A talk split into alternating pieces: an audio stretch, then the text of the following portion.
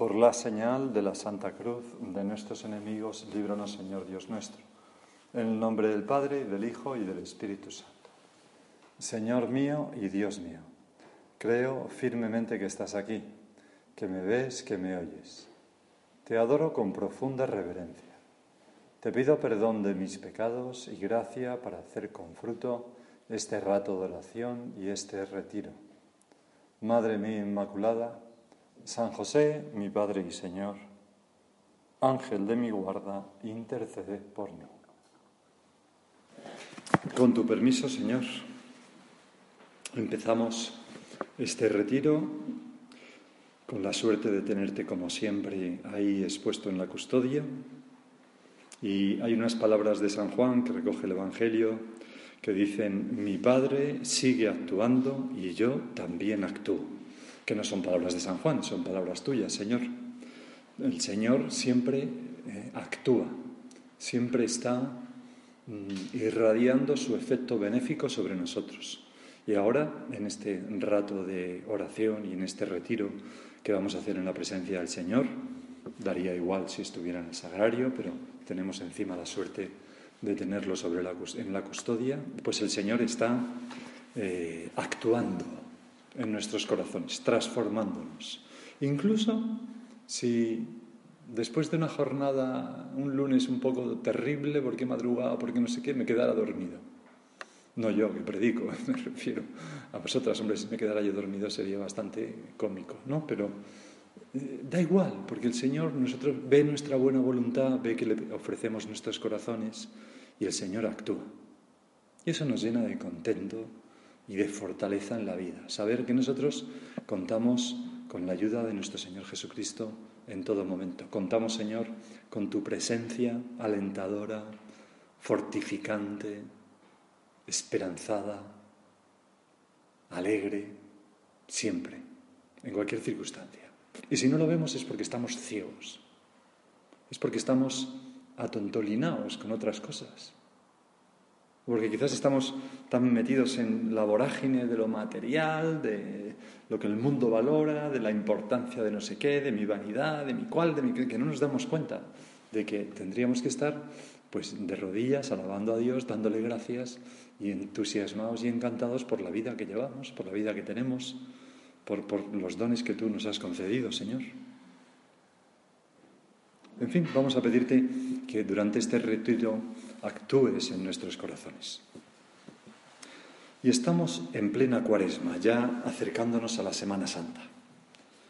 Y vamos procurando, pues con esa experiencia voluntaria de privación de la que hablábamos en el anterior retiro, con esa limosna, con ese ayuno, con, ese, con esa mayor oración, con todas esas prácticas cuaresmales, pues vamos intentando hacerte un hueco en nosotros, Señor, un hueco en nuestros corazones para que reines en ellos, un hueco pues en nuestra vida para que tomes posesión de, de ella y no seamos más nosotros, sino tú el que se mueva en nosotros. Porque toda la vida cristiana pues es recomponer en nosotros aquella imagen y semejanza de Dios en que fuimos creados. Todo, todo, todo nuestro esfuerzo es como mm, recomponer eso, mm, limpiar esa imagen, ponerle un poco de pegamento cuando se rote, rompe un poco, pulir ese espejo para que realmente, Señor, refleje tu imagen.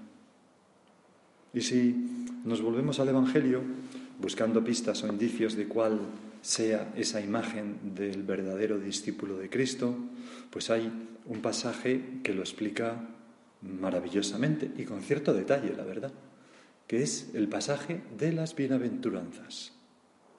Esos, eh, esas, frases, Señor, pronunciadas por ti en el Sermón de la Montaña, que son como tu autorretrato, ¿no? una descripción del corazón de Jesús. Eso, eso, es lo que son en primer lugar las bienaventuranzas. Sí, luego en segundo lugar, pues es en aquello que nos tenemos que convertir, un código ético eh, muy elevado, más que los mandamientos. Mm, pero, pero sobre todo es el, el carné de identidad de Jesucristo, la descripción de cómo es Él, de cómo eres tú, Señor. Y están redactadas, lo sabemos bien, de un modo paradójico, para que resulte todavía más evidente aquello que dice Dios por bocas de Isaías. Mis planes no son vuestros planes, vuestros caminos no son mis caminos. Lo que yo soy no es lo que vosotros sois ahora después del pecado original. Esa imagen no es la que vosotros pensáis. Incluso, cuanto dista el cielo de la tierra, dice Isaías, así distan mis caminos de los vuestros y mis planes de vuestros planes. Es como, es bastante claro, ¿no? O sea, que Dios no es como yo pienso, como yo planeo, como yo me comporto.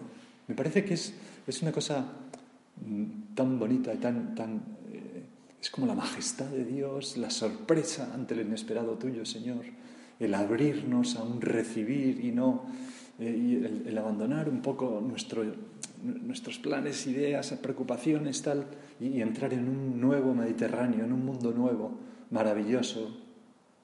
Dejar de vivir una vida chata y entrar en una vida con relieve. Pero para hacer eso hay que cambiar la mente en primer lugar, la mente. En primerísimo lugar, la mente, nuestra concepción de las cosas. Porque estos ocho relámpagos de luz que son las bienaventuranzas nos muestran que Dios no cuenta, no valora, no pesa como lo hacemos nosotros, el hombre histórico. Hombre, a lo mejor lo hacemos un poco como él porque lo hemos ido aprendiendo, ¿no? Pero no como lo que nos brota espontáneamente después de aquel desastre del pecado original, sino que Dios pesa, valora, cuenta, mm, asigna un precio de una manera totalmente distinta a la nuestra. Y que por tanto, pues es muy necesario, si queremos ser verdadera imagen de Dios, aquella metanoia, Cambio de mente, ¿no? Es la palabra griega para decir conversión. Esa conversión a la que nos llama la cuaresma, ¿no? Convertir la mente, el corazón, dejar de valorar como lo hace todo el mundo para valorar como lo haces tú, Señor, dejar de asignar un peso a las cosas como lo hace el mundo para asignarle el peso que tú haces, que a veces es despreciar esto y valorar muchísimo esto otro despreciar la fama y en cambio valorar una sonrisa a una persona que nos está esperando. Despreciar el, pues no sé, el aumento de sueldo que me han multiplicado por dos y en cambio valorar pues ese, ese espíritu de servicio en mi familia, con mi marido, con, eh, con mi cónyuge, da igual, ¿no?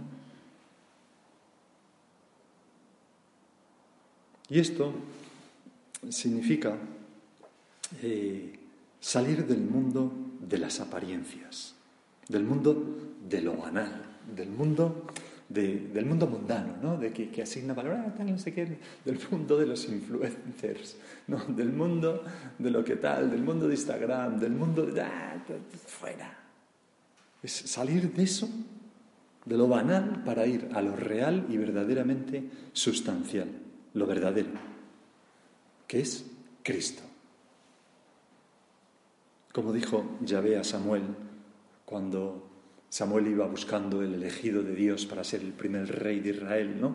Y entonces va viendo los hijos de Jesé, porque le ha dicho Yahvé que es un hijo de Jesé, y a medida que los ve, todos unos mozos, ¿no? Pues fuertes, altos, guerreros, dice, sin duda es este, sin duda es este, y se va equivocando. Cuando llega Eliab, dice, claramente este es el elegido del Señor.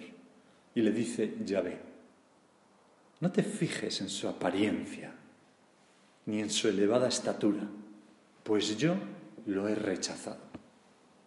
O sea, eso que tú valoras tanto, para mí es arena, aire, agua que se escurre entre las manos.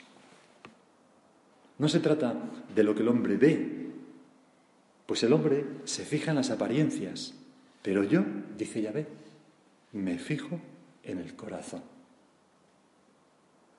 Por eso, por eso, Señor, algún autor ha llamado a estas ocho bienaventuranzas mm, las ocho locuras de Jesús, las ocho locuras de Dios, porque para el hombre mundano, para el hombre animal, como dice San Pablo, son una locura. Ahora las leeremos, ¿no? Dichosos los que lloran, los que tienen hambre sed, dichosos los perseguidos, dichosos los, los pobres, tal. Pero para el hombre espiritual son fuerza y sabiduría de Dios, como decía San Pablo, refiriéndose a Cristo crucificado. Pero bueno, lo podemos aplicar también a esto. En el Evangelio de hoy eh, se nos dice, en verdad, en verdad os digo, quien escucha mi palabra y cree al que me envió, posee la vida eterna y no incurre en juicio, sino que ha pasado ya de la muerte a la vida. O sea, estas palabras tuyas, Señor, que, que, estoy haciendo una introducción muy larga, todavía no las hemos leído, ¿no? La vamos a leer ahora, son eh, palabras de vida eterna. Son lo que nos hace pasar de una vida de muerte, pero no de muerte de divertida, sino una vida llena de muerte a una vida llena de vida, de vida sobrenatural, de alegría, de paz, de serenidad. Vamos a, escucharlas así, ¿no? Con la sorpresa con que debieron ser escuchadas la primera vez que se pronunciaron. Y sí, Señor, si, es tu voluntad, pues graba algo de, estas paradojas vivientes, de estas locuras tuyas. Mm, graba, graba algo, no sé, que, hay, que haya algo que nos conmueva interiormente, que nos toque el corazón, que yo sea capaz de desacostumbrarme a haber oído mil, veces las bienaventuranzas y no darme cuenta de que, de que están apelando a una metanoia, a una conversión, a un cambiar los valores, ¿no? Nietzsche decía que había venido a transmutar los valores, ¿no? Pero que va, en realidad fue Jesucristo el que hizo eso. Cambiar el código por el que asignamos valor a las cosas. Dicen así, bienaventurados los pobres en el espíritu, porque de ellos es el reino de los cielos. Bienaventurados los mansos, porque ellos heredarán la tierra. Bienaventurados los que lloran, porque ellos serán consolados. Bienaventurados los que tienen hambre y sed de la justicia, porque ellos quedarán saciados. Bienaventurados los misericordiosos, porque ellos alcanzarán misericordia. Que la necesitamos tanto, Señor. Bienaventurados los limpios de corazón, porque ellos verán a Dios. Y muchos autores explican, no solamente en el más allá, sino en esta vida, ¿Cuántas veces, Señor, te decimos, Señor, quiero ver tu rostro, muéstrate a mí, Señor, que sin ti todo es cuesta arriba y castoso, y contigo todo fácil, muéstrate, dame un poco de aire en la oración. Pues bienaventurados los limpios de corazón, porque ellos verán a Dios. Bienaventurados los que trabajan por la paz, como tú, mi Padre trabaja, yo siempre trabajo. Trabajar por la paz, esforzarse en la paz luchar interiormente contra mi soberbia, mi vanidad, mi orgullo, etcétera, para hacer paz a mi alrededor, o luchar contra la pereza, para ser una persona que da paz porque trabaja, ordena, etcétera, y hace lo que tiene que hacer. Porque ellos serán llamados hijos de Dios. Imagínate, ¿no? Ir andando por la calle y que alguien diga, mira, ahí va un hijo de Dios, una hija de Dios. Bienaventurados los perseguidos por causa de la justicia, porque de ellos es el reino de los cielos. Bienaventurados vosotros cuando os insulten y os persigan y os calumnien de cualquier modo por mi causa.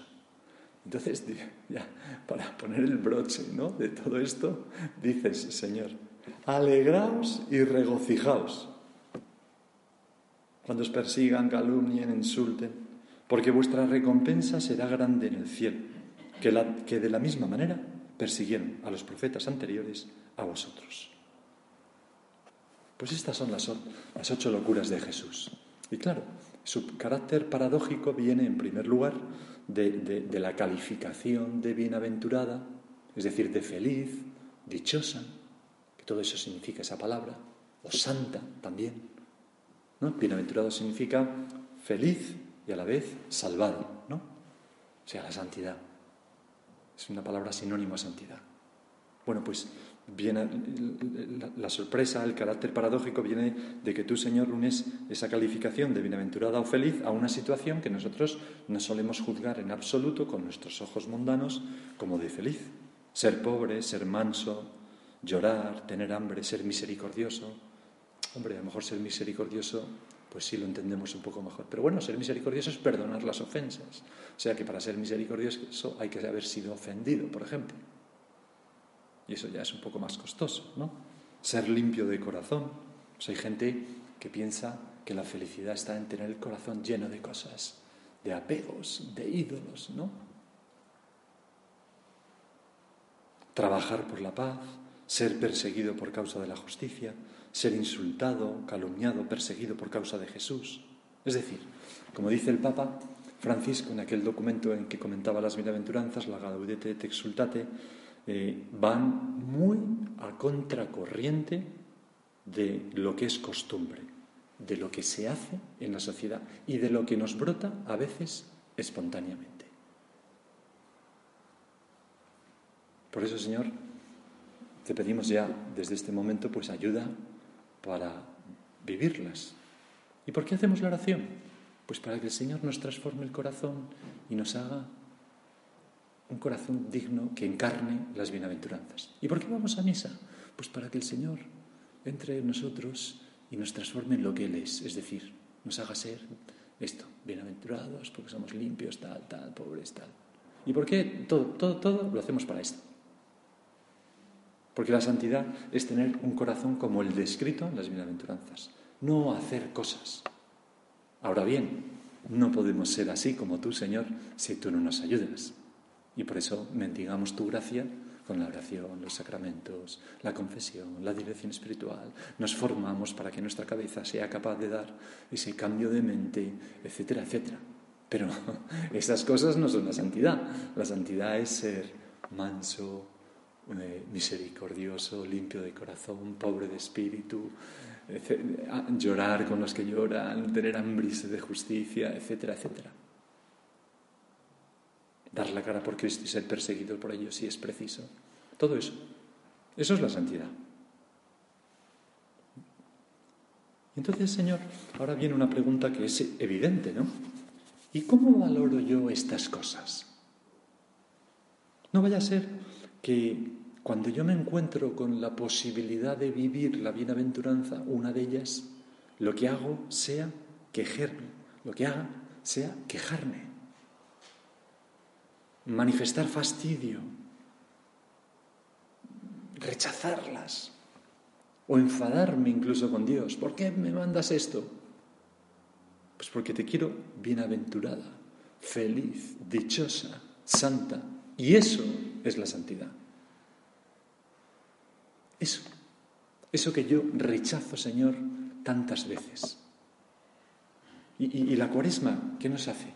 Conviértete, Cambia tu mente, no te engañes. Señor, que, que, yo sepa ver en estas bienaventuranzas, en estas situaciones descritas, un motivo de dicha, como ves tú, y como han visto los santos. Fíjate, hay un punto de camino que durante muchos años a mí siempre me desconcertó mucho. Y ahora me desconcierta un poco menos, aunque todavía me desconcierta por la mala pasta de la que estoy hecho. Pero dice, yo te voy a decir cuáles son los tesoros del hombre en la tierra para que no los desperdicies. Hambre, sed, calor, frío, dolor, deshonra, pobreza, bienaventurados los que esto, ¿no? Soledad, traición, calumnia, cárcel. Claro, ¿ves esto? Y dices, hombre, los tesoros, Señor, los tesoros pase que hay que tener cruz en la vida y si viene esto, pues, pero los tesoros, aquello que vendemos todo lo que tenemos para cogerlo con las dos manos, ¿cómo es posible? Y, esto que decía San José María en Camino es biográfico suyo y de muchos santos, porque hay muchas anécdotas que lo reflejan. Me acuerdo ahora una bien concreta, que siempre me viene a la, cabeza porque me impresiona mucho, como él eh, escribía en la Epacta, ese libro donde se dice la misa de cada día, que los sacerdotes vemos cada día, que ah, mira tal, qué fiesta es, qué santo, tal. Y, entonces ahí eh, escribió, en letiche, siempre escribía cada año, en letiche nulle die sine cruces, con alegría ningún día sin cruz. Y un día, cuando le estaba calumniando todo el mundo en los años 40 en España porque no entendían su mensaje, les parecía que era herético, los que le calumniaban pues eran personas de Dios, buenas personas pero equivocadas, y, él sufría un montón, un día transcurrió sin ninguna calumnia, sin ningún ataque, hasta el punto que él estaba desconcertado, como cuando tienes un gran dolor de cabeza y de repente hay un día que te levantas y no te duele nada, ¿no? Y dices, bueno, ¿qué pasa? O por ejemplo, a mí que me duele siempre la espalda, hoy me han infiltrado en la clínica de la Universidad de Navarra, me han pinchado tres cosas en la espalda, y entonces ahora no me duele nada. Y es como si hubiera salido de una cárcel de siete años. Digo, qué raro. Se pasará, porque eso es la anestesia, claro, ¿no? Pero, pero eh, nuestro padre estaba así, San José María, diciendo, bueno, y cuando llegó el examen de la noche, entró en el oratorio y dirigiéndote estas palabras Jesús las oyó don Álvaro, que es el que las contaba.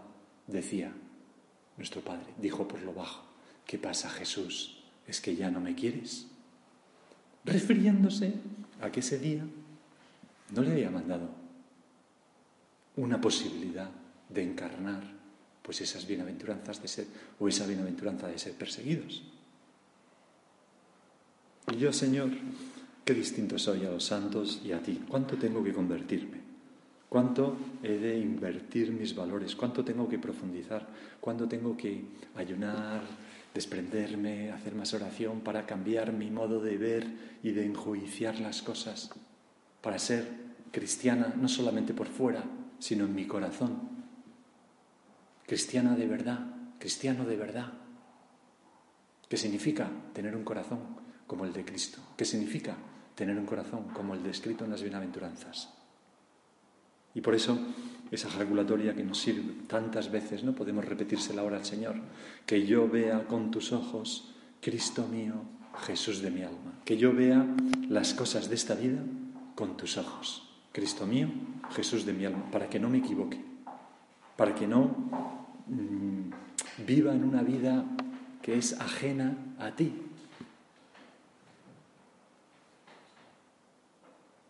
Y luego el carácter paradójico de las bienaventuranzas viene también por la recompensa que se promete.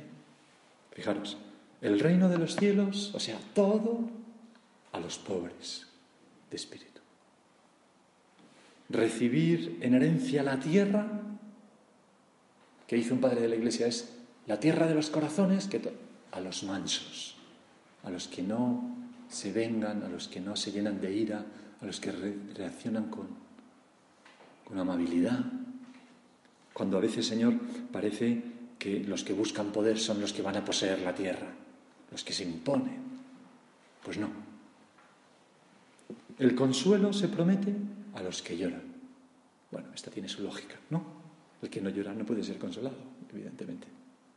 La saciedad a los que tienen hambre y sed de justicia, cuando en esta vida nunca ha habido justicia completa. Eso es una cosa para el cielo. Esta vida siempre falla la justicia. Más o menos, pero. Alcanzar misericordia los que son misericordiosos. Cuando parece que, que, si eres misericordioso con los demás, si perdonas fácilmente, si ayudas, pues se van a aprovechar de ti, te van a pisar, te van a atropellar, pues el Señor dice no, no. Se promete ver a Dios para los limpios de corazón, cuando los que tienen su corazón lleno de placer, dinero, libertad, autonomía, piensan que, Dios es eso, que, ellos están ven a Dios porque, porque idolatran esas cosas. Y el Señor nos dice, no, no, no, no, despréndete. Si quieres ver el verdadero Dios. Se nos promete ser llamados hijos de Dios a los que trabajan por la paz. Cuando parece que trabajar, esforzarse, pues es más de los esclavos que de los hijos. Pero no. Se promete el reino de Dios a los perseguidos por causa de la justicia, cuando parece que los perseguidos por causa de la justicia son los atropellados, los perdedores de la sociedad, como que el reino de Dios. Y por último, se, se, promete una recompensa grande en el cielo a los que son insultados, perseguidos o calumniados por el nombre de Cristo. Cuando parece que esos hombres lo perderán todo, en realidad. En fin, ahí también, Señor, encontramos eh, ese carácter paradójico de las bienaventuranzas. Señor, enséñanos a contar del modo que tú cuentas, a no dejarnos engañar por las cosas, las actitudes de la moda, lo políticamente correcto, que no me deje engañar eh, por, por pensar que lo importante es si me han dicho, si se han fijado en mí, si cuentan conmigo, si dicen de mí, si han dicho que tal y que cual, no sé qué, si me invitan a todos, si soy la sal de todos los platos, si soy popular, si me tienen en cuenta. No, no, no. O que, o que no me deje engañar si, si, si, si pienso que lo importante es si si tengo pues esa casa maravillosa, no solamente maravillosa, sino más maravillosa que la de Menganita, o ese coche, o ese bolso, o esa ropa, o si hago ese viaje estupendo, o si no sé qué, o que, que yo no piense que, que, lo importante es estar en sintonía con lo que dice la influencer de, de turno, que el otro día me decían me decía un amigo, oye tío, te estás convirtiendo en un influencer. Le digo, líbreme Dios, por el amor de Dios, por el amor de Dios. Antes de eso, que, que me venga la muerte, si es preciso, ¿no? Bueno, pues todas estas cosas, ¿no?